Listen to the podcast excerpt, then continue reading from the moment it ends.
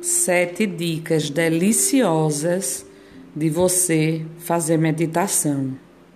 A gente ouve muito falar em meditação, mas não entende que esse é um trabalho de respiração para benefício próprio.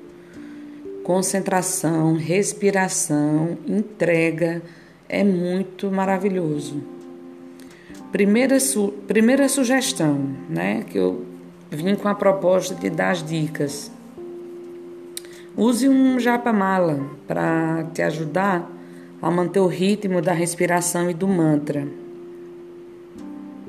Feche os olhos, tirando o foco do mundo externo e foque só em você, no mundo interno. Respire naturalmente, deixando o ar fluir pacificamente. Tenha paciência.